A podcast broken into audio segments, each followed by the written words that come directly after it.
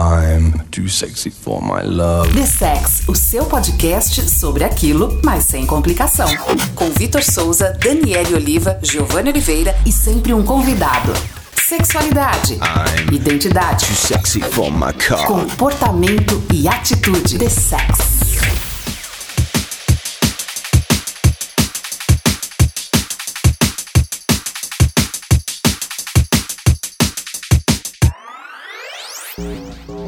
Isso mesmo, esse é o The Sex, o seu podcast sobre sexualidade, comportamento e tudo que está em volta ou dentro disso. Estamos aqui a fim de descomplicar o simples, aniquilar os tabus e dar uma voadora nas portas de todos os armários, porque sim, precisamos falar sobre sexo, mas mais do que isso, sobre afeto, respeito e orgulho. Orgulho de quem você é, orgulho de quem nós somos e esse é o nosso 12 episódio. Para os católicos é um número bem interessante, muito importante. Chegamos ao número 12, olha só que vida longa. Quem diria, né? Chegamos. Daniele Olive e Giovanni estão comigo, nossa bancada fixa. Daniele, como você está? Se recuperando aí dessa, desse seu leve torcicolo? Como que você está? Tamo na conquista, tamo, tamo junto. É, super empolgada pra melhora do meu, do meu, da minha torcicolo. Quem diria que a idade chega, os 30 não chega e, e acaba com a gente. E essa, sema- essa semana chegou bem forte pra nós dois, Pra né? nós, é, quem, conta aí o que aconteceu. O Giovanni que já fez é, cirurgia na coluna, mas nós dois Tem travamos. quem traiu no meio da história, né?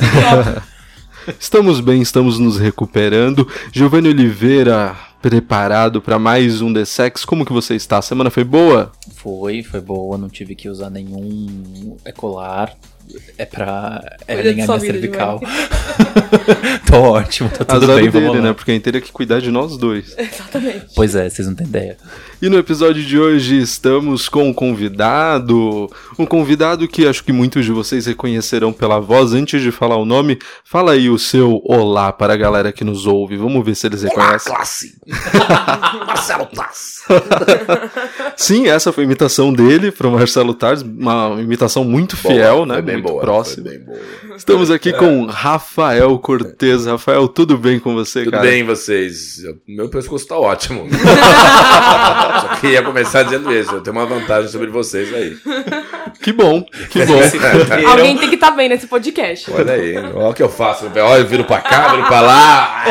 Que inveja, que inveja. Invejando aqui, né? Já há cinco minutos olhando essa mobilidade, nós aqui travados. Minha vida. Cortez, você é uma das pessoas assim que prontamente aceitou participar do The Sex, mesmo a gente falando que se tratava de um podcast de sexualidade. Pra você é tranquilo falar sobre sexo e sexualidade? Eu acho tranquilo falar sobre qualquer assunto, na verdade. E eu- eu tô numa vibe da minha carreira que eu tô com muito tempo e muito pouca exposição. é verdade. E, e- e quando eu era muito bombado, eu fazia mais sucesso e era famoso mesmo, de verdade. E eu lembro que eu ficava muito triste de não poder atender convites que eu tinha vontade de aceitar ou de valorizar as experiências que eu tinha. Por exemplo, eu fazia show de comédia stand-up numa cidade, era sempre do aeroporto pro, pro teatro, do teatro pro restaurante, do restaurante pro aeroporto. Então eu, fiz, eu fui show pro Brasil inteiro e não conheci nada do Brasil. Não faço ideia do o que, que eu vi, entendeu? E eu disse a mim mesmo, quando eu tivesse tempo, porque sempre tem ciclos, né? Ascendentes e descendentes. Eu falei, na próxima baixa de carreira que eu tiver, eu vou começar a curtir os lugares. Eu vou fazer show, eu vou ficar no show na cidade, eu vou passar um final de semana, eu vou dormir na cidade. E eu vou começar a aceitar os convites das pessoas que me convidam, que eu tinha vontade de ir e que eu não podia sequer trocar ideia. Tipo, o convite para esse podcast, naquela época de CQC, era uma coisa que eu, eu falo, porra, desculpa, eu não tenho como. Eu fiz milhares de negativas e agora eu tô numa fase tipo, eu vou. Quem me convidar, se eu curtir o convite, eu vou. Se eu não vou, Entenderam, eu não gente? vou. A gente vai publicar aí o WhatsApp dele, então quem quiser. Tô indo em tudo. E o tema é legal, né? Achei o tema legal. Ainda que quando eu tenha chegado aqui hoje pra gravar, eu não, não lembrasse nem remotamente o que eu tinha combinado com vocês.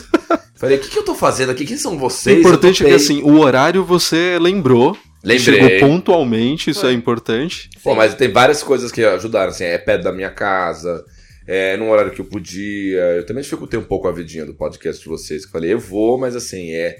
tem que ser. né, Você você me convidou originalmente pra ir na Zona Norte, né? Zona Oeste, Zona Oeste. É, não sei onde é que você, você me chamou primeiro pra ir. Eu falei, tá longe. Eu, eu vou, eu não cobro nada, é legal, eu topo tudo, mas assim, não, não me manda na sexta-feira. Estamos gravando numa sexta-feira, né? À noite. À noite do outro lado da cidade, entendeu? Eu quero perto da minha casa, perto do compromisso que eu tenho, então eu tive um estrelismo sim, não vamos negar.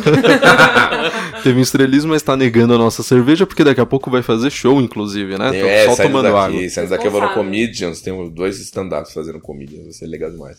Muito bom. E o nosso tema de hoje, a gente já tá há alguns podcasts falando sobre, de certa forma, como o homem em 2019 aqui no Brasil tá passando por uma certa crise de identidade, né? É, como que tá sendo difícil ser homem em 2019 e como que as mulheres estão dando um balão nos caras por aí, né? E a gente tá aqui para falar dessa crise desse papel do, do homem, do macho alfa, esse papel masculino. O nosso tema de hoje é exatamente esse. E pra gente começar falando sobre isso, quero colocar a Daniele aqui na nessa roda, afinal é a única mulher que está representando aí fielmente a causa. Dani, você acha que, que os homens estão dando conta desses mulherões que estão por aí, desse, dessa mulher que está cada vez mais lutando para afirmar o seu espaço? E, e como, que, como que você está sentindo isso, Daniele? Fala aí das suas Em- últimas experiências diante disso. Inclusive, eu ia falar que o Rafa é a minoria, né, no podcast, porque a gente quase nunca tem um, um homem hétero que, Sim. que represente, que fale isso. Então a gente até quer ouvir mais, quer trazer mais disso. É, respondendo a sua pergunta, Vitor, como em todos os outros episódios a gente fala sobre, é, eu acho que não estão dando conta, não. Eu acho que tem uma galera que tá se aproximando, mas a gente tem muita coisa pra fazer acontecer ainda, muita coisa pra entender, muito diálogo, muita gente pra ouvir, muita gente pra falar. E eu acho que vai ser bem interessante a participação do Rafa, porque a gente vai ter, acho que um olhar diferente aí do que tá acontecendo, é, sem, sem ser a nossa experiência própria, porque a experiência própria Tá complicado. tá complicado. Cortez, quando é, você passou a ser conhecido aí no Brasil, quando você iniciou lá no CQC, é, uma das falas que tinham e que eram recorrentes sobre o programa é a questão do humor inteligente. E aí o humor é um dos, uma das áreas que é de, quando a gente olha historicamente aqui no Brasil, nesse, na, na cultura popular, é uma área ocupada é, majoritariamente por homens. De lá pra cá, é, antes da gente ir aí é, falar um pouco mais da- das suas experiências pessoais, mas pensando nesse ponto, é, é, você sentiu alguma mudança na, no humor lá de 2009 para 2019, dado Sim. que o comportamento mesmo mudou Sim. e a gente tem uma galera assumindo aí os microfones e falando e bem engajada com as suas Claro. causas? Como que você sente isso? Senti uma mudança radical e, e- e, inclusive, assim, é o aspecto mais difícil é ser um humorista em 2019, um humorista homem em 2019, assim. O humor é muito machista, o humor é um território muito clube do bolinha, assim, é. O humor é muito quinta série, né? Então, e quinta série sempre é uma coisa meio machista, assim. Remete àquela coisa do bullying, da zoeira, dos estereótipos. Em 2008, 2009, quando o CQC era muito bombado, se você assistir as matérias daquela época, as matérias eram muito machistas mesmo. Eu, eu, Só tinham homens, inclusive, né, na primeira equipe. Até entrar a Mônica Iose, a gente só tinha homem mesmo, assim. E as mulheres trabalhavam nos backstage mesmo, assim. Não tinha uma mulher roteirista escrevendo boas piadas. As mulheres faziam funções... Ah, elas eram secretárias. Era uma estrutura muito machista mesmo. Que era um programa que veio da Argentina, né? Não tô dizendo que a Argentina é machista, mas, assim, é, tinha uma cultura muito macho-alfa naquele momento. E, e a gente demorou um tempo pra mudar. E, e não porque ah, foi uma autocrítica, foi uma consciência, uma necessidade, assim, porque o mundo foi mudando junto, né? Há 10 anos as coisas eram muito diferentes. E, e para os humoristas, homens, assim, foi necessário fazer uma reinvenção completa e absoluta. Eu, como comediante, é, não, não patinei tanto com isso. Porque eu encontrei facilmente uma válvula de escape, que é me sacanear. Mas as minhas autossacanagens, meu autobullying também são machistas. Eu me zoo em que sentido? Ah, eu demorei pra aprender a dirigir. Por que, que é tão importante pro homem saber dirigir? um conceito machista, a gente tem que saber dirigir. Nós aqui, nem eu e nem o Giovanni sabemos dirigir até agora, inclusive. Ah. Não temos carta de motorista e dificilmente tiraremos. Ah, então, eu, pra mim era uma. Foi muito bom por um tempo eu não saber dirigir, porque era uma piada muito recorrente. Eu falava uma sequência que eu tinha no meu show sobre a gota d'água pro homem que não sabe guiar, é o dia que vai ele, a mulher e o taxista no motel. Isso é uma sequência que sempre deu certo, sempre funcionou, sempre. Mas assim, percebe? É é um auto-bullying, mas sempre na condição de, pô, peguei menos mulher. Caraca, quando eu perdi a virgindade, como foi? Sempre da afirmação heterotop, né? Isso sempre aconteceu na comédia. Eu, eu não sou uma vítima do machismo porque eu me auto-sacaneio como um homem fracassado. Então isso foi confortável. Mas eu te digo pelo menos umas quatro matérias que se você for no YouTube e assistir, que tem 10 anos do CQC, você não vai acreditar. Tem, tem, uma- tem matérias minhas no YouTube que eu, eu, eu juro, eu, eu rezo pra que ninguém descubra essas matérias. Eu outro dia falando com a Mônica Iose, que é muito minha amiga e é muito feminista, muito do bem mesmo. A Mônica falou: tem uma matéria minha no YouTube de 10 anos que eu, é desesperadora. Põe por terra tudo que eu defendo, tudo que eu milito. Eu falei: eu também tenho uma, a gente não conta quais são. a gente monitora de tempos em tempos essa matéria, falando: ixi, ainda não reassistiram. Meu medo é esse: olha o Cortez, não sei aonde, fazendo não sei o que, que e isso acontece bastante, né? Muito, volta e meia alguém ressuscita alguns conteúdos. Tweets, né? Tweets é muito comum. Alguém procura uma coisa que você comentou lá em 2009, fora de contexto, É, isso é e, e coloca é- depreciar Mas né, eu a acho imagem. que é muito, muito legal ter esse passado, porque mostra que todo mundo pode mudar, que todo mundo pode rever os seus conceitos. Então Opa. eu acho que é uma esperança, assim. Ninguém nasce desconstruído. Ninguém, Sim, ninguém, ninguém. é, e sabe que eu vejo que tem muita gente que quando vê essa desconstrução acaba chamando a pessoa que muda, não, ela é uma puta hipócrita, ela mudou de ideia. A, a gente espera que as pessoas mudem, mas quando elas mudam a gente não dá a porra do, do crédito. Exato. Então que merda que tá acontecendo? E você falou uma coisa que é engraçado como todas essas piadas de autossabotagem, elas acabam indo pro sexo, né? De, de, de como tem que perder a virgindade muito cedo, a quantidade é de mulher que, que pega, que é, eu vejo que é algo que ronda a masculinidade assim o tempo todo. E, e os homens entram em crise O muito sexo ronda a disso. masculinidade porque é como se o homem tivesse que ser sempre é, sujeito, né, dessa ação. Viril, né? Viril, poderoso. é, Essa coisa do pau, né? Tipo, o pau que prove que é grande e que todo mundo quer. é, tem uma coisa bem de. É de falocentrismo mesmo. Né? O homem é aquela coisa que tem o pau e que vai comer e que. e isso ainda é muito cultuado hoje. Mas na comédia o pau é pequeno. É muito engraçado, Sim. porque é, o, o sexo é um tema muito predileto dentro do humor e dentro do comportamento, de um modo geral, do entretenimento, né? Porque o sexo ainda é um tema meio universal, assim. Ele é o único elo que há em comum entre nós todos, assim. É homens, mulheres, né? Pelo menos depois de uma certa idade, assim. É, o sexo acaba sendo um- uma temática irresistível porque de certa maneira todos querem transar, né? O sexo é uma coisa que em maior ou menor escala, é, nem que seja pra você recusar o sexo, o sexo está sempre na cabeça das pessoas, né? Eh, E antes disso, o relacionamento. O meu show de humor, por exemplo, ele 100% gira em torno de relacionamento, porque eu digo que amar e ser amado é a única coisa que nos une a todos, assim, entre eu, vocês, a, a princesa de Cambridge, sei lá o que, um, cara do Gari, o cara da alta classe, da baixa, o índio, amar e ser amado, né? E depois o sexo. Mas no humor, o sexo, ele passa a ser uma piada, assim. A gente não, não, não fica defendendo, é, tô pegando as meninas, não. É tipo, ô, cara, eu sou tão virgem, mas tão virgem que meu apelido é azeite porque eu sou extra virgem. Isso é uma piada no meu show. E, e que cabe ser feita hoje, assim. Mas se auto-sabotando, se colocando nesse lugar. E não tem muito como fugir disso. É um tema que as pessoas adoram. E o doido é que há 10 anos parece que a gente estava se despedindo do politicamente correto. Tem certas coisas que a gente vê, tweets nossos de 10 anos, matérias nossas de 10 anos, nossas, assim, os humoristas, as pessoas, vocês no início da- do Twitter, lá no Orkut, se a gente pudesse pegar os nossos históricos de Orkut, Deus do céu. a gente tem um Melhor monte de- não. a gente falou um monte de merda que parece que foi uma, uma fase tipo, vem aí um outro mundo, vem aí um outro movimento. Parece que a gente estava se despedindo, assim. A gente até forçava a barra. Aquele humor dos trapalhões, em 2008, 2009, a gente fez pra caramba.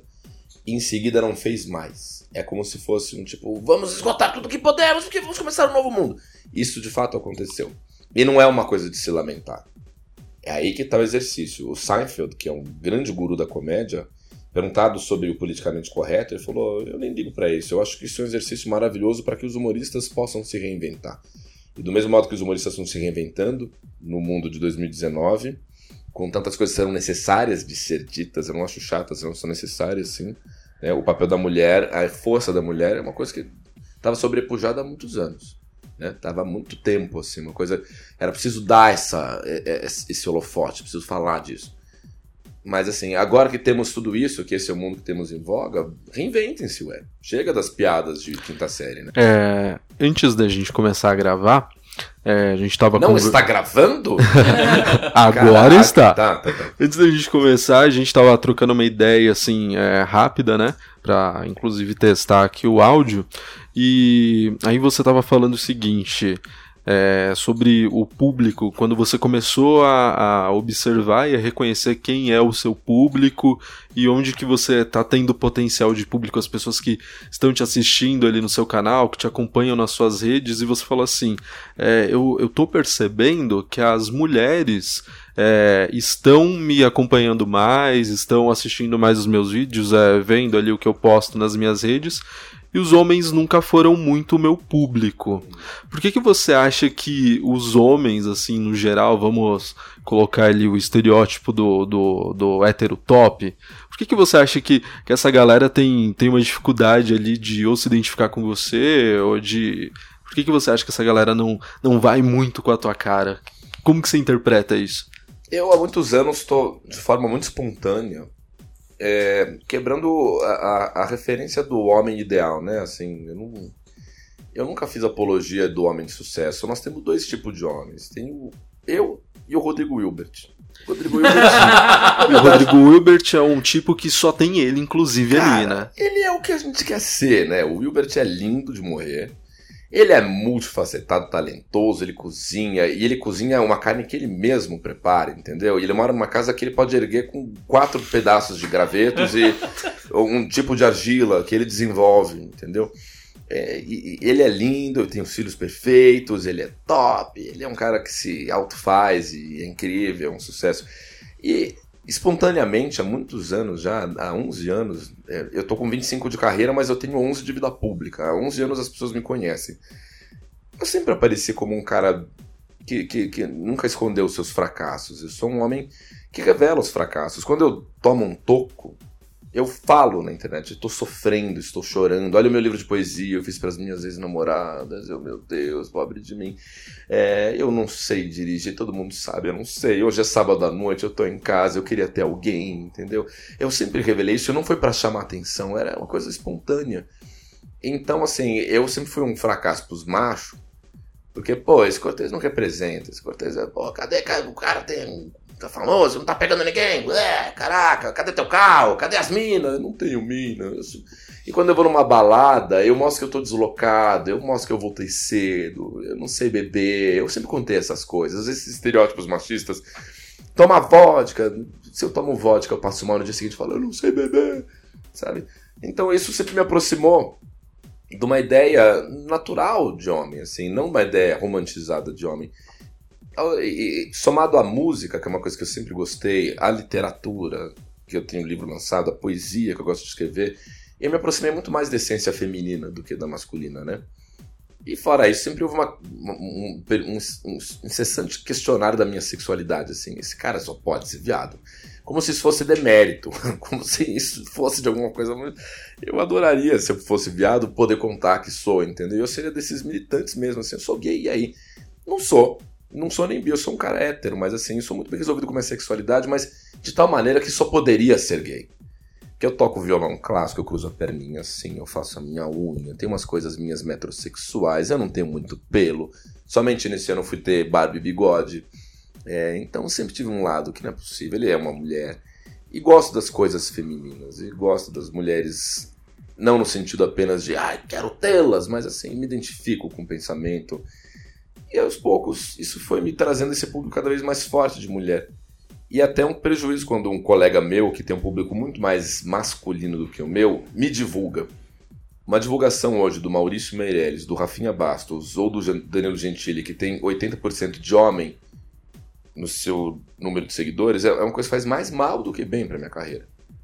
Em 2015 o Danilo divulgou o livro que eu tava lançando e foi muito ruim para mim, assim, porque eu só tomei, só tive hater. Ah, cuzão, sai daqui, filha da puta, viado. Ainda continuo achando um absurdo que as pessoas sejam depreciadas por se, se forem viados, né? É um xingamento. Viado! Você é viado! Cara, os viados são os caras mais legais, são os caras mais da hora, são os caras que estão fazendo coisas incríveis na arte, na cultura, no comportamento. Mas eu tô cada vez mais com um público feminino, feminino, e, e não tô negando isso. Ah, então tem um público feminino, vou fazer conteúdo para elas. E uma das coisas que eu tô assumindo é esse meu lado de contar a real do homem que sofre. Tem acontecido muito isso, assim, um homem que assume seu fracasso, que compartilha que tem saudade da ex. É que não é o, o homem, né? É o, a, o ser humano que tem sentimentos, É. é a pessoa que tem dificuldades, é a pessoa que tá um sábado à noite sozinho, porque é uma pessoa. Antes de você ser homem e hétero, você tá lidando com tudo isso como pessoa, né? E eu acho, eu como mulher, a gente gosta mesmo é de, daquilo que é natural pra gente, daquilo que conversa com a gente. Eu acho que todo mundo tá indo pra esse caminho, não só as mulheres. Acho que tem, devem ter, você deve ter um público masculino aí que talvez fique na moita, mas que também aprecia esse tipo de coisa, que também aprecia essa naturalidade. E poder chorar junto, né? Um sábado à noite, uma sexta-feira, ou não conseguir dirigir, né? Tem um negócio que, que foi Total. dito do, do sofrimento e de toda vez que a gente se aproxima da, da, da área do sentimento, do, do sentir e falar sobre isso, naturalmente já jogam mesmo pra é, ser o viadinho. Eu lembro que quando eu era adolescente, estava no, no ensino médio, putz, eu me apaixonei, acho que por três meninas naquela época. E eu me apaixonei mesmo. Apaixonei de, sabe, escrever, de sofrer porque que, porque que não gostava de mim. Porque, porque geralmente as meninas que eu gostava, naturalmente também gostariam de um cara que é oposto a mim. Que é um cara muito mais alto que eu. Não sei como, mas com 16 anos já tinha barba, Não. né? É, ou seja, tem testosterona bem ativa ali. Eu era mirradinho, cabeçudo, fake roqueiro e cabelo bagunçado. Acho que nem eu me namoraria naquela época. Mas eu, eu falava muito sobre sentimento, falava com os meus amigos. Tá- A Dani tá na minha vida há muito tempo, ela lembra dessa época. E falava-se falava muito, nossa, mas isso daí só pode ser viado, né? Como assim? Gosta daquela menina e não vai ficar com as outras que estão querendo ficar com ele? Bom, E tá depois. sofrendo. E depois eu me reconheci realmente como um homem gay, né? Depois disso, tipo, me apaixonei por meninas no ensino médio, mas depois é, me identifiquei como, como um homem gay. Mas não era por conta de trejeitos, era por falar de sentimento, por sofrer, por chorar pela menina, por correr atrás, me jogavam pra isso. Isso 10 anos atrás já. Por que, que é, é difícil pro homem falar de sentimento, Giovanni? Tem chegado homens no, no, no consultório falando sobre isso e colocando essa crise existencial do, do macho alfa? Você tem recebido mais esse tipo de, de histórias no consultório, de relatos assim no consultório? É, eu vejo duas coisas. Ou o cara chega porque ele entrou em uma crise, ele não faz ideia do, do que que ele faz com isso. E, tipo, como que eu lido, o que que eu sinto. Ou quando o cara vem porque, ah, é, eu gosto muito rápido, ou eu chego aqui porque eu tenho uma puta disfunção erétil. E eu tenho que resolver isso. Obviamente, a gente tem que entrar em alguns pontos quanto às vezes ao casamento, ao namoro, ao relacionamento. Aí você vê que tem um contexto de vida um pouco mais complicado, o casamento não tá indo tão bem. E quando eu faço a primeira pergunta do e, que, e como que você se sente? Ele olha, ele para. Como assim como eu me sinto? Como você se sente? O que, que você acha disso? O que, que isso causa em você? E os caras têm uma dificuldade do caralho Conseguir desenvolver repertório, né, de Exatamente. sentimento Sim, mesmo. é, e eu fiz uma triagem ontem é, com um paciente novo de 32 anos. É, passou por alguns namoros super conturbados, tal. E toda vez que eu perguntava para ele como que era para ele, ele não sabia falar. E um dos pontos que eu trouxe foi: você vê como é difícil você perceber a forma como você se sente? E o que te causou? O que aquele relacionamento difícil e abusivo te causa? O que, que é essa situação que você passa hoje, que você sente que tem alguma coisa errada, mas você não sabe dizer o, o que, que é, e a pessoa fica perdida. Porque ela não sabendo como ela se sente, ela não sabe para onde ir. Ela não sabe como, como agir. Então tem acontecido cada vez mais. Então, ou os homens são pegos na curva do, do tipo.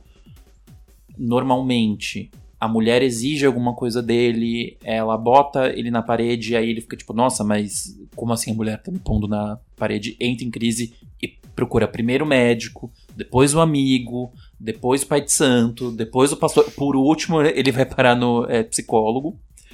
É... Ou ele tem muita ansiedade, ele tá se vendo menos produtivo, ou ele tem uma disfunção erétil, chega e quando ele se depara, quando ele vai olhar para como ele se sente, ele não sabe ver, ele não consegue. É... E em alguns momentos, alguns até perguntam, mas eu posso? Ué, você já sente. Só falta você perceber. É, é chocante isso, porque pegando uma cara no que o Giovanni falou, eu, eu me dei conta que eu, eu tenho conseguido muito mais empatia com as mulheres. É, elas têm me, me, me entendido mais do que qualquer público masculino que eu possa ter, ou tenha tido até hoje, toda vez que eu saí do armário em relação aos meus sentimentos.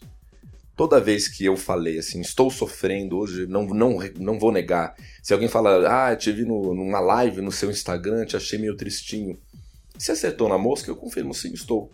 E às vezes que eu fiz, fiz uma live e, e admiti que estava triste, ou até uma vez que eu chorei na internet, e não foi proposital, e que eu falei, foda-se, eu estava emocionado, estava estreando Popstar. Eu estava no. Eram participantes da primeira temporada do Popstar da Globo, e eu cantei a música do Simonal, que é um cara que eu adoro e que foi vítima de muita injustiça. E aí tava falando sobre o Simonal, eu comecei a chorar na live. Isso foi uma hecatombe, assim. E era só mulher me consolando, só mulher.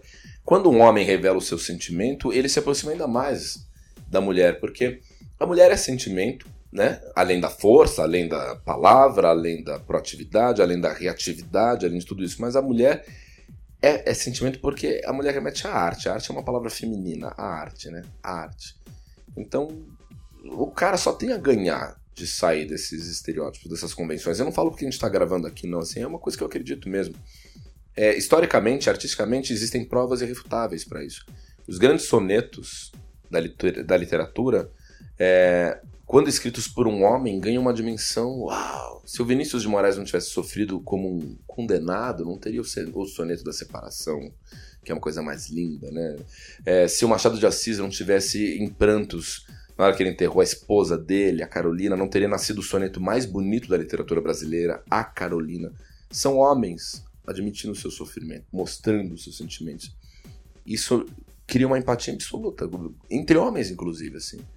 Eu tenho certeza que se a gente botar vários poemas lindos de homens e de mulheres e tentar mostrar a comoção que isso vai gerar em homens, eles não sabem quantos deles são femininos e quantos são masculinos, sabe? Então, revelar esses sentimentos é uma coisa maravilhosa. É isso que o Giovanni está falando. Tem gente que vem aqui e fala, eu posso sentir, eu posso. Claro, pode, deve. E já sente. Mas vai explicar isso, né? Vai convencer o cara de fazer isso. É muito mais complicado, né? Essa, essa desconstrução mesmo de você se reconhecer como homem, ver que é, você não precisa atender a todas essas exigências que é colocada, né? De virilidade, de poder, de é, você tem que ser bem sucedido em todas as, todos os aspectos da tua vida, você realmente tem que ser alfa, esse alfa de emanar luz e de despertar essa atração por todas as mulheres desse, desse rebanho. Tipo, Não faz mais sentido. mais foda que todo Não mundo. faz mais né? sentido É. isso. Não faz mais sentido. A gente já vai continuar. É, para você que está ouvindo, né, só retomando, a gente está aqui falando hoje sobre algumas das crises desse homem pós-moderno em 2019. A gente não tem um título ainda para esse episódio, mas a gente está falando sobre isso. Continue nos acompanhando aqui os próximos minutos, já voltaremos. Lembrando que se você está ouvindo o The Sex e ainda não segue no Apple Podcasts, Spotify ou outro agregador de podcasts, comece a seguir, porque toda vez que subir um episódio novo, você também será notificado. Nos acompanhe também no Instagram, arroba TheSexOficial. Sexualidade, identidade, comportamento e atitude, esse é o The Sex. The sexy, sexy, sexy.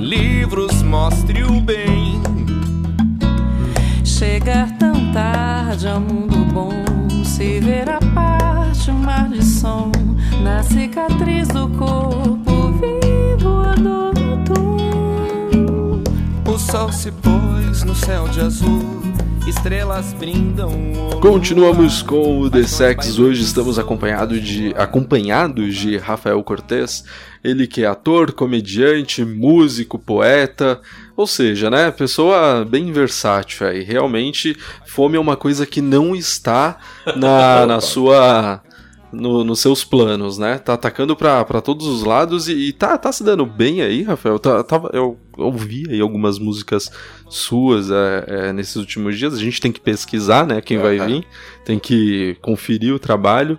E, e como que você como que você tá indo aí como, como músico nesse momento? Você sabe que eu apostei num caminho de multifacetação, né? Eu sou formado em jornalismo, que realmente eu formei na, na PUC. Colega? Colega, você também? Que legal. Na PUC não, na Ah, Casper, mas bom, Melhor! de profissão. Já É, foi nossa- muito boa. Nossa formação é jornalismo, né? Você, eu, enfim. Mas eu, eu sempre me identifiquei com carreira artística, mas eu não sabia ao certo o que fazer na artística. Porque meu irmão é ator e era uma referência muito forte, eu não queria copiar o meu irmão. E o nosso primo é o Raul Cortez. E era uma coisa que sempre ficou uma coisa, pô, vai ser os primos do Raul, assim vai ser os sombra do Quer Raul. ser ator e primo do Raul ator, deve ser bem né? difícil, meu. Porra. Mas o Léo de cara foi pra atuação, bancou, falou: foda-se, eu vou fazer, independente do Raul. E eu não queria ser a cópia do Léo, que por sua vez estava à sombra do Raul. Então eu fui pra música, e na música eu não consegui encontrar um lugar, aí eu fui pra produção de teatro, produção de TV, que era uma maneira de fazer teatro, mas não ser um, um- um cara que estava copiando meu irmão. E em algum momento eu me identifiquei muito com a produção e foi como produtor que fui chamado para ser integrante do CQC. Eu era um produtor de televisão, fui chamado para ser produtor do CQC, convenci os meus chefes de me deixar fazer um teste para repórter e passei. Aí descobri a comédia. Então foi uma loucura, mas assim, foi uma coisa. Ah, fui sambando aqui, ali, acolá. Mas hoje eu acho que foi essencial para minha formação, assim, ser multifacetado. E eu até digo que a multifacetação e o empreendedorismo não são mais opções, são necessidades para um mundo que não contrata, que com a reforma da previdência vai ficar ainda mais difícil, né? No sentido de fidelizar, de Sim. manter estabilidade profissional. Se você não for um cara multifacetado, você tá ferrado. Eu, eu estaria ferrado se eu tivesse feito uma única coisa da minha vida. Porque atualmente eu não estou em TV nenhuma, eu não tô com contrato com ninguém. Então, se eu dependesse do meu lado jornalístico para ser contratado, eu estaria passando fome. Eu vivo hoje de comédia, é, ao mesmo tempo posso me dar o luxo de fazer música, mas como a música não dá resultado ainda financeiro, putz, eu volto para comédia para poder me manter. É, de vez em quando eu consigo fazer alguma coisa do meu lado jornalístico, ah, uma palestra, que bacana, ou fui intermediar um debate para a revista Época em Brasília, legal. Eu sempre tenho que fazer Qual isso. que é o que você gosta mais de fazer, assim? Hoje é a música. Hoje é a música por uma questão de justiça. A comédia me deixou muito feliz e me levou para lugares incríveis e eu já vivi o auge da comédia. Com a comédia eu fui pro Japão. Nunca imaginei pro Japão. Eu fui pro Japão fazer show de comédia. Então, Cara, eu sou muito grato, não, não, não digo que eu largaria hoje, mas eu queria que a música me desse as mesmas oportunidades que a comédia. Com a comédia eu já fui até onde podia ir. Fiz um programa revolucionário da TV que foi o CQC. É, fiz 400 solos. Conheci o Brasil, pro Japão, México e Europa fazer show. E a música não, cara. Eu não consigo sair dos guetos da música. Eu não consigo estourar como músico. E eu acho uma pena, porque meu, minha música é melhor que a minha comédia, eu acho. Eu estudei mais a música e me dediquei mais, e dedico mais à música, estudo música, consumo música. E não consumo comédia. Eu não assisto Netflix com os, os comediantes. E eu não, não tenho o hábito de ouvir nenhum comediante na minha casa, mas tenho o hábito de ouvir música o tempo inteiro. Mas você também acredita que isso acontece porque aqui no Brasil a gente tá vivendo um momento pra música que tá muito fechado em dois únicos estilos, assim, e, e tá muito pasteurizado, né? Você acha que essa dificuldade também não vem disso? O próprio mercado tá.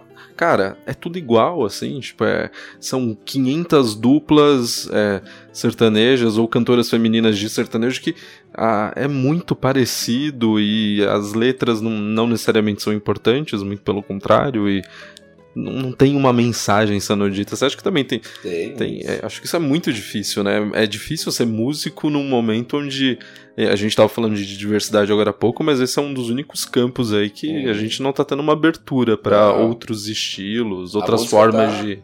O Milton Nascimento deu uma entrevista pra Mônica Bergamo que repercutiu em todos os lugares, porque Sim. o Milton é uma sumidade, né? Ninguém vai. Pode não gostar da música que o Milton faz, mas respeita o Milton Nascimento. As pessoas falam, pô, posso discordar da canção, do estilo, mas assim, é o Milton é. É tipo o Chico, Chico Buarque. Tem dois caras que tem que respeitar, Milton e o Chico. Como o Milton não se mete em política, você respeita ainda mais quando o Milton fala. O Chico, quando fala alguma coisa, tem gente que vai dizer, ah, esse comunista, vai pra Cuba, né? Tem gente chata pra Hoje em falar dia, isso mais do que nunca ainda. grave. Mas quando o Milton falou que a música brasileira tá uma merda e que a gente tá monotemático só falando de traição, ele tá certo. Tem dois temas que estão em voga hoje, a traição e as novinhas. As novinhas que vão no chão. Outro dia eu tava ouvindo uma rádio popular e eu falei, gente, mas se essas novinhas tiverem que ir pro chão toda vez que estão pedindo. Haja joelho, gente. Eu, eu- eu- eu juro por Deus, eu tava fazendo uma viagem. com- Já nem levanta, né, fia? Já fica aí no chão mesmo. Cara, eu tava, eu tava uma motorista levando, um motorista eh, no Rio de Janeiro, me levando de uma cidade pra outra, assim, numa rádio que ele tava amarradão. Eu falei, o cara tá curtindo, eu não tô gostando, mas vamos lá, vamos ouvir as novinhas. E uma hora eu falei, gente, coitada dessas novinhas. Haja cartilagem nesse joelho, elas estão há uma hora indo pro chão, voltando pro chão, só fala disso, cara. E dá muita pena. E, e- realmente, aí é grave. Ali, ali você vê, bicho, tem muito machismo aí. é, Tem um Sim. estereótipo da mulher que tá traindo, da mulher que tá sendo traída. A mulher ou é traída ou tá traindo. E, pô, fora disso, no popular mesmo, ela tá descendo até o chão e ela não tem nem Pra 18 se, anos e é defen- pra se safada. defender, ela ainda faz. Ela vai até o chão, ela De também novo. trai, ela repete Exato. toda a história que tá vindo Isso. de um homem. né? Isso.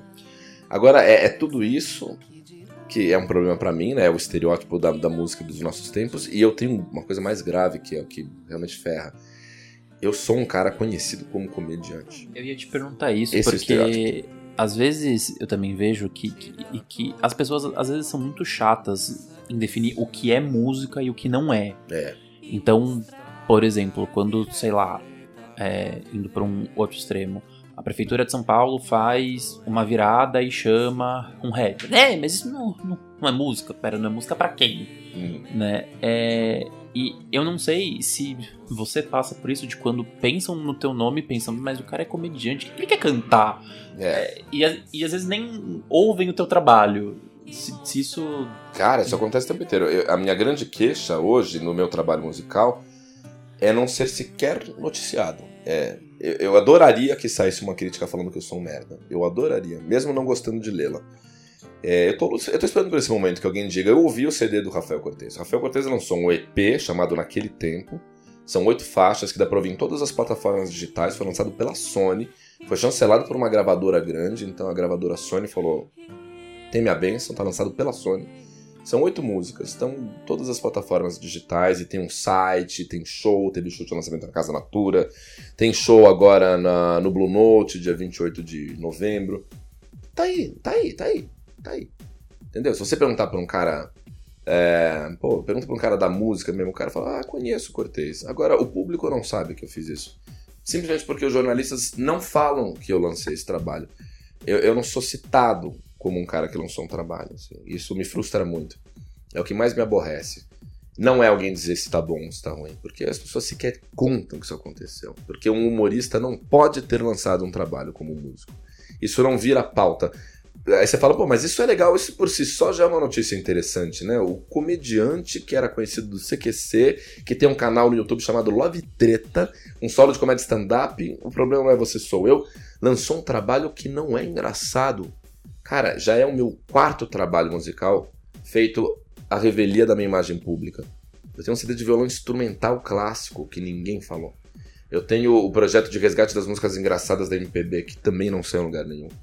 E antes disso tive um demo em 2005 que também não saiu. E agora um trabalho de MPB que ninguém fala. Ninguém fala porque é o cara que é da comédia. Gente da comédia não pode cantar. Isso nos difere profundamente dos americanos. Eu odeio pagar pau pros americanos, mas assim, a multifacetação artística é uma coisa compreendida fora do Brasil, especialmente De nos certa Estados forma, Unidos. até é exigido lá nos Estados Unidos. Exatamente, né? pela escola da Broadway. Showman, uma showwoman tem que cantar, dançar, interpretar, Exatamente. compor. Por isso né? que os espetáculos da Broadway são incríveis, porque os atores são caras que entendem de canto, de sapateado, de dança, de performance e até de gestão de carreira. Agora aqui no Brasil, não, a imagem pública é a que predomina. Eu sou o cara que era do CQC, comediante, e portanto, não pode estar fazendo trabalho musical. Então, não é que as pessoas julgam, ah, não gosto, é bom ou ruim. É, elas sequer sabem.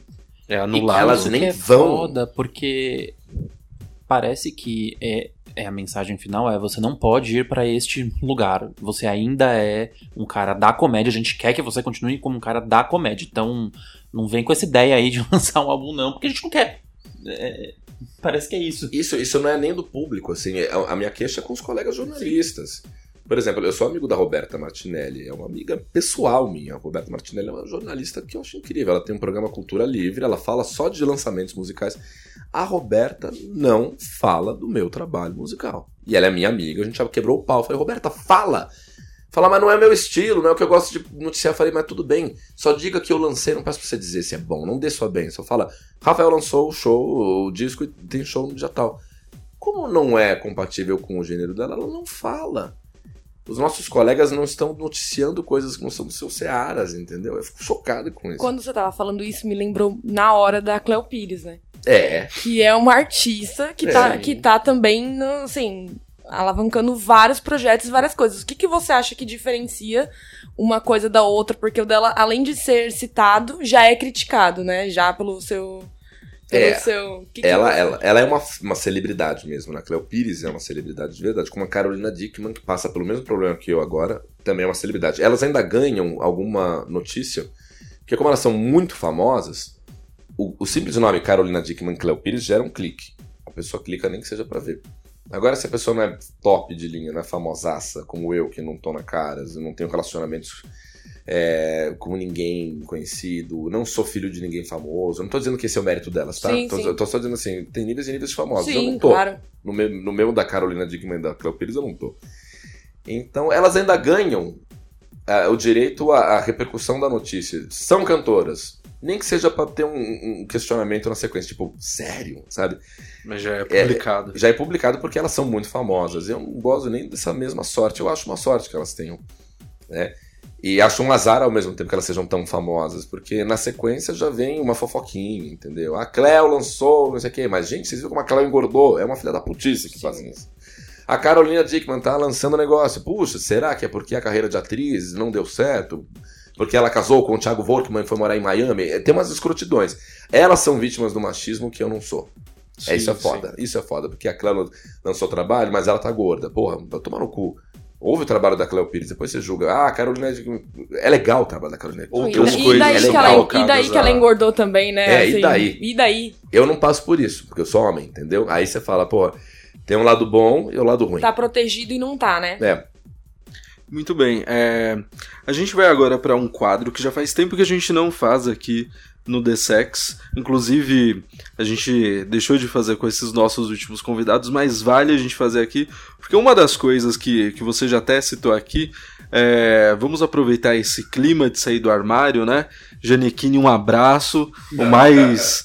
O mais é, novo, Novo. novo integrante, agora, tipo, de fato do Vale ou não do Vale, porque ele já falou que não tem nada com, com militância e que ele toca a vida dele sem precisar falar sobre isso, certo, né? Vida privada é vida privada. Mas aproveitando aí esse é, tudo o que está acontecendo nesses últimos dias, hoje, Rafael Cortez, você é convidado a sair do armário, porque esse é o sair do armário. Vamos lá. Sai do armário! Sai do armário para você que já acompanha o The Sex, você já sabe. Todos os nossos convidados que passam por aqui, eles são obrigados com muito carinho a saírem do armário, falar sobre algum segredo daqueles que eles não compartilharam com ninguém e tem medo de compartilhar até consigo mesmo.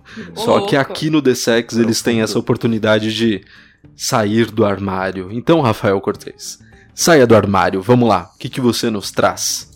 Em relação a quê? A sexo, a O que relacionamento? você achar melhor, o que você estiver mais tranquilo e disposto a falar e expor aí pro teu público. Vamos lá. Tá bom, tá bom. Vou contar uma coisa que eu nunca contei em lugar nenhum, isso vai ser legal. Eu, eu tinha até pensado, quando você falou que tinha esse quadro, eu falei. Ah, eu tenho um quadro no meu canal de YouTube chamado X9, que a gente tem que contar podres de colegas nossos conhecidos, e na falta de contá-los, a gente tem que contar de nós mesmos, Sim, sim. ou tomar um shot de cachaça. Essa é a penitência final. Então, como aqui não tem essa penitência, eu fiquei pensando, pô, o que, que eu nunca contei no meu canal no YouTube que seja do caralho? Aí lembrei de uma coisa que eu nunca contei lá. E que eu depois contarei, mas contarei em primeira mão aqui, assim, que não tem nenhum, nem nada me, me envergonha. É uma coisa curiosa e foi bonitinha, assim. Eu tive por uma semana um namorado. No ano 2000. No eu ano tive um 2000. namorado quando eu fazia filosofia na PUC. Eu tive um ano. É, Eu, me formei em jornalismo, mas no ano 2000 eu fazia filosofia. E da filosofia eu fiz prova interna para jornalismo e lá eu me formei. É, e na filosofia eu tinha o Zeca, que era um puta amigo meu. Hoje ele é meu amigo até hoje. Ele tá casado, mora em Paris. Ele mora bem, casado com, há muitos anos com um cara que ele ama e adora. E o Zeca era, era um cara apaixonado por mim. E eu, naquele. há 19 anos, né? Assim, menino, cabelinho comprido, magrelo, todo em bebe. Eu era lindinho, assim, né? Natural que o Zeca gostava. eu era um colíriozinho bem melhor que eu sou agora. Assim, ainda que eu me acho mais bonito hoje, tá? Eu tô na fase que eu, eu realmente me acho bonito. Eu nunca me achei bonito, mas naquela época eu tava dentro dos padrões, né? E eu tinha aquela coisa, o menino fazia filosofia, sofredor, questionando, lendo Kafka e sofrendo Sensível. Kafka, sensível. Artista da fome, vinha, ia pra PUC comer o violão a tiracolo, fazia teatro infantil, né? Não tinha Roteiro de dinheiro. filme, eu amei, eu amei. Eu era um menino. Eu tô visualizando isso eu- porque eu estudei na PUC e, tipo, isso. Essa figura ainda, ainda está por lá, né? É um, é E um era um- arquétipo puquiano. E eu era um dos mais velhos da minha turma, porque ao contrário, né, você entra na faculdade em geral com 17, 18, sai com 20, 22, né, no máximo.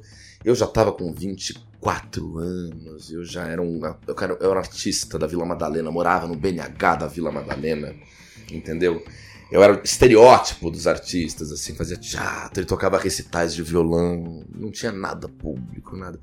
Então tinha aquela aura maldita dos artistas, ao mesmo tempo a pele, o, o, o, o Tanino, o Tanino jovem. e o Zeca era um amigo meu, eu gostava muito dele, muito legal. E o Zeca falava: me dê uma chance, me dê uma chance. Eu falei: Zeca, mas eu não gosto de homem, não é minha praia. Eu, eu já fiz teatro, tinha dado beijos, né? Aquelas coisas de exercícios teatrais, tinha feito Celelém, né? Exercício, beija daqui.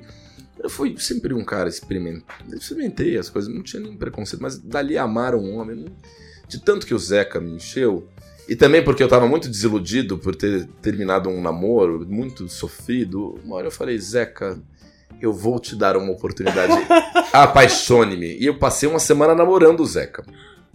E era uma coisa engraçada, assim, o Zeca pegava na faculdade, a gente fazia a faculdade junto, depois a gente saía, aí a gente bebia muito, ficava, não sei o que, mas ela não completava, mas o Zeca muito apaixonado, e uma hora eu falei, ah, vou deixar ele tentar. E por uma semana eu falei, hum, e, e fui vendo se aquilo me interessava de verdade, mas eu de fato me abri pra experiência, né? Não, não a ponto de transar, a gente não chegou a transar, porque eu morava com muita gente na República, ele morava não sei o que, tá, tá, tá. E eu tinha medo desse momento. Eu falei, se eu transar com o Zeca e gostar, eu vou ter que encarar. Você é um cara bi ou você é um cara gay. Mas a, a coisa nem progrediu pra isso, porque a coisa foi se amortecendo. Aí eu fui falando, Zeca, eu não tô gostando. Aí em algum momento eu falei, eu quero terminar o nosso namoro. Mas a gente namorou uma semana. Como é que ficou meses. Zeca? Como é que ficou Zeca? Muito triste. Se sentiu muito mal. O Zeca gostava muito de mim, era um cara que era apaixonadinho mesmo. E eu confesso que nessa uma semana que eu namorava o Zeca, eu voltava pra casa dizendo assim: ah, ninguém sabe, eu estou namorando um homem. Isso achava nos legal. anos 2000. Nos anos né, 2000, cara? assim, mas quando a gente tava junto, assim, eu senti um encaixe errado, eu não gostava da Não pele. Não, não era o que me apetecia, mas eu me abri, eu me abri pra experiência, assim, me abri. Até preliminares, rolou uma coisinha, mão aqui, entendeu? Mas uma hora eu falei, não, Não tá é Não dando. isso. adianta. Orientação sexual não, não, não Pra é uma escolha. Não é uma escolha. Não é uma né? escolha. Mas e olha que lindo, anos mais tarde, e o Zeca é meu amigo até hoje, assim, eu, eu fui, passei um Réveillon em Paris, eu, ele e o marido dele, que obviamente não sabia, que daí também não precisa contar, né? E eu falei, ah, que legal, que a nossa, Surpresa! a nossa amizade triunfou, triunfou acima de qualquer bobagem, mas isso foi muito legal, assim, lembro disso com carinho. Que da hora. Espero que não venha um espírito de porco agora e falar, sabia que tinha Ah, alguma coisa. Deixa vir. Sabe que tem uma coisa que tá acontecendo que é muito legal? Os caras que estão sendo muito babacas e muito machistas estão passando muita vergonha. Sim. Então deixa vir, deixa o cara vir aqui, entendeu? Deixa vir. Como, como é, é convidado, inclusive, para ir nas, nas minhas redes sociais, nas minhas lives, nas minhas postagens, se quiser me zoar, venha, porque eu não tenho que fazer nada, eu não excluo mais comentário. É, o cara escroto, quando ele aparece, ele, ele, ele, ele tem tanta rejeição. Outro dia, inclusive, teve uma coisa curiosa, estava numa live, eu, a Raquel e a Natália, que são as meninas que faziam o meu canal Love Treta. Nós estávamos numa live juntos e a gente começou a abrir a live pra interagir com pessoas, assim, de dividir tela mesmo. E aí entrou um cara, bicho. Ele fez uma piadinha com a Raquel, porque a Raquel é uma gatinha, ruivinha. Falou, Raquel. Conheci Raquel, trabalhei Raquel? com ela na Jovem Pan na época, ela era produtora lá também. E o cara abriu a câmera no carro dele e falou: E aí, Raquel, tu é uma gata. A gente fez esse daqui, é daqueles comedorzão, esse, esse é o galã, né? E aí perguntou, ele fez isso ao vivo, a gente tava com umas, sei lá, umas 400 pessoas ao vivo, e o cara me pergunta se a Raquel, por ser ruiva, era ruiva também embaixo. Ai, Ai, que gente. preguiça. Ele mandou essa ao vivo e assim a Raquel fez, ah, isso aí eu fiz, uau, eu, a Natália, a gente fez, uh, não precisam falar nada, porque na sequência, o que esse cara apanhou, o que ele apanhou, então assim, os, os caras que são escrotos, por favor, sejam escrotos. A gente pede a vocês, venham, Sim. mostrem a sua escrotidão, Se mostrem, exponham, façam exponham. isso, saiam dos, dos armários das suas imbecilidades. Porque nós precisamos conhecer vocês. E, e a gente precisa também mostrar a vocês o tamanho da nossa resistência. Sim, É, perfeito. é- isso é maravilhoso. É, é- é o editorial da Folha de uma jornalista incrível quando o Bolsonaro tava falando um monte de merda, que ela, independente de vocês Pode ter gostarem sido ou não, ontem ou hoje. É. E ela falou: deixe que ele fale, gente, não fiquem assustadas com ele falando, deixa que a fala fala, temos que saber o que passa na sua cabeça. Então, se alguém achou tosco, se me achou viado, se me achou isso aquilo e quiser me criticar, eu convido vocês a fazerem, inclusive, isso no meu Instagram. Vá lá e fala isso. Mas assim, apanhe também em seguida, porque nós estamos muito protegidos, entendeu? O mundo mudou. Já- né? Já que desceu pro play, agora aguenta, né, meu Aguenta. anjo? Exato. Muito Então, bem. isso. Nos encaminhando para o final desse The Ah, Sex, preparem as suas dicas, Giovanni, Daniele, preparem suas dicas. É, sempre nesse momento desse tchau, a gente sempre pede pro convidado também separar uma dica de música, disposição, do que quiser, do que você preferir, pra galera que está nos ouvindo também é, poder conferir aí. Beleza? E neste momento final do The Sex, cada um aqui prepare o seu tchau e a sua dica. Eu vou começar hoje então, Giovanni. Vamos lá, vamos ver se mais algum. Se nessa vez também você vai trazer música country ou se você vai inovar. O que, que não você tem pra gente hoje? country. Seu tchau e sua dica, vamos lá. É, eu sempre ando por essas playlists de vocais femininos e cada vez é uma nova descoberta muito boa. E essa, e essa semana Love and War é o nome da música de Diane Birch, que eu achei sensacional e ficou aí ouvindo várias vezes essa semana. Muito obrigado, Rafael, muito obrigado Pô, eu que mesmo. agradeço, que legal. É, e até a próxima semana, é isso. Hey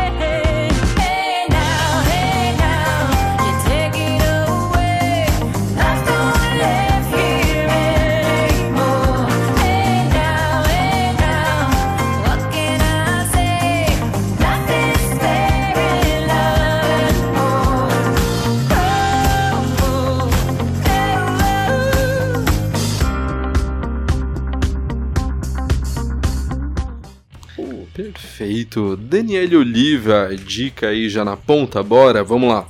Bora lá. É, eu indico a música Seita da Larissa Luz. E, correndo o risco muito de ser piegas, vamos indicar o Rafa Cortez também. Ah, por favor, por favor. Eu acho que é unânime aqui. Todos, Sim. todos nós indicamos. Ah, eu fico Bom. Quem nos ouviu até agora já ouviu Já algumas ouviu, músicas já deve dele ter parado durante pra o- ouvir. Sim. o nosso episódio. Muito Sim. A obrigado. gente mudou um pouco a plástica de hoje, deixamos algumas músicas dele tocando durante o episódio. Ah, Espero que ninguém tire o nosso episódio do ar atrás dos, é, dos direitos autorais da música dele de fundo. Por favor, por Libera favor. lá. Que legal. E- Dona Sony, por favor, não faça isso. E muito obrigada, Rafa. Obrigada aos Obrigado meninos você, também. Mais legal. uma semana e é isso aí. A farsa descoberta, todos entendendo. Tô atenta e esperta, tô aqui, tô vendo. Eu sou de Ansan com um ideias do mal, eu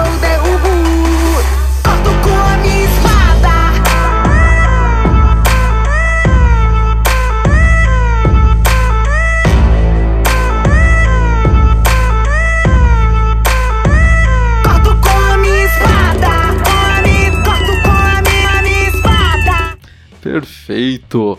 Rafael Cortez, o seu tchau. E Poxa. a sua dica. Vamos lá, vamos lá. Poxa, é, em primeiro lugar, obrigado todo mundo que tá ouvindo a gente aqui. Espero que vocês consumam o meu EP mesmo. Naquele tempo tem todas as plataformas digitais. E vão no meu show dia 28 de novembro no Blue Note em São Paulo. Tem a participação da Sabrina Parlatore, tá muito lindo esse show. Eu fiquei em dúvida sobre dois trabalhos para divulgar, então vou divulgar os dois. E eles não são meus. Um é vocês conhecerem um trabalho do Leandro Medina, que é um grande compositor, que lançou um lindo disco também, só em plataforma digital. Um disco lindo chamado Carimbox, de Leandro Medina. É um cara de Belém do Pará que eu adoro, que é cultuado pela Fabiana Cosa, é, pela Selmar, tantas cantoras Seu adoram. mar maravilhosa. Sim. E ele é muito muito boa. Ele tem muitos anos de carreira e só agora lançou um disco.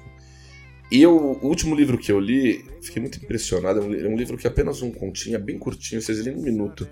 É O Sono, é o do Haruki Murakami. Não sei se vocês chegaram a ler esse livro.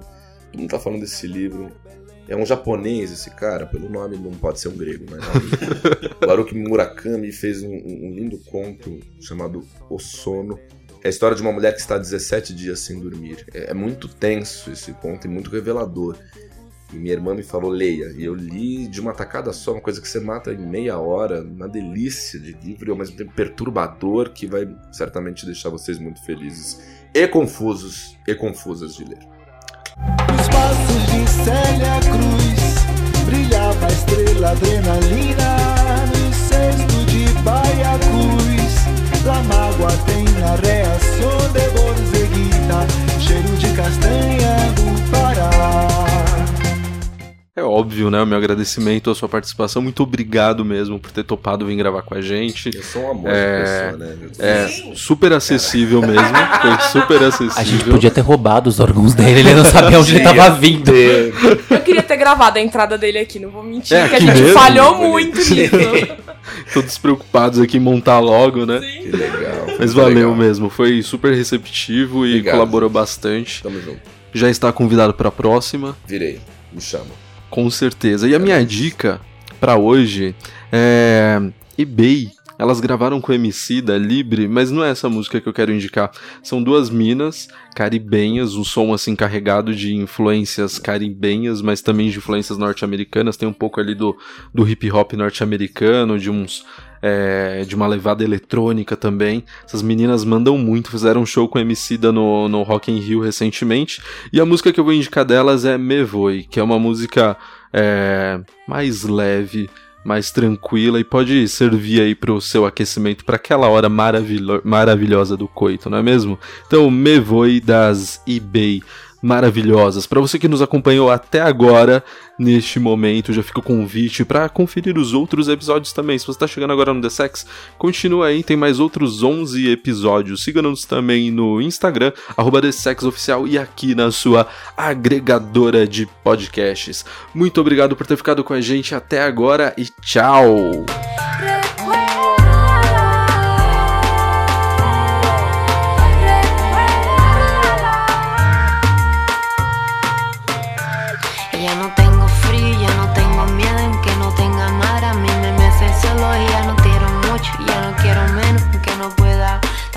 pero luego siento que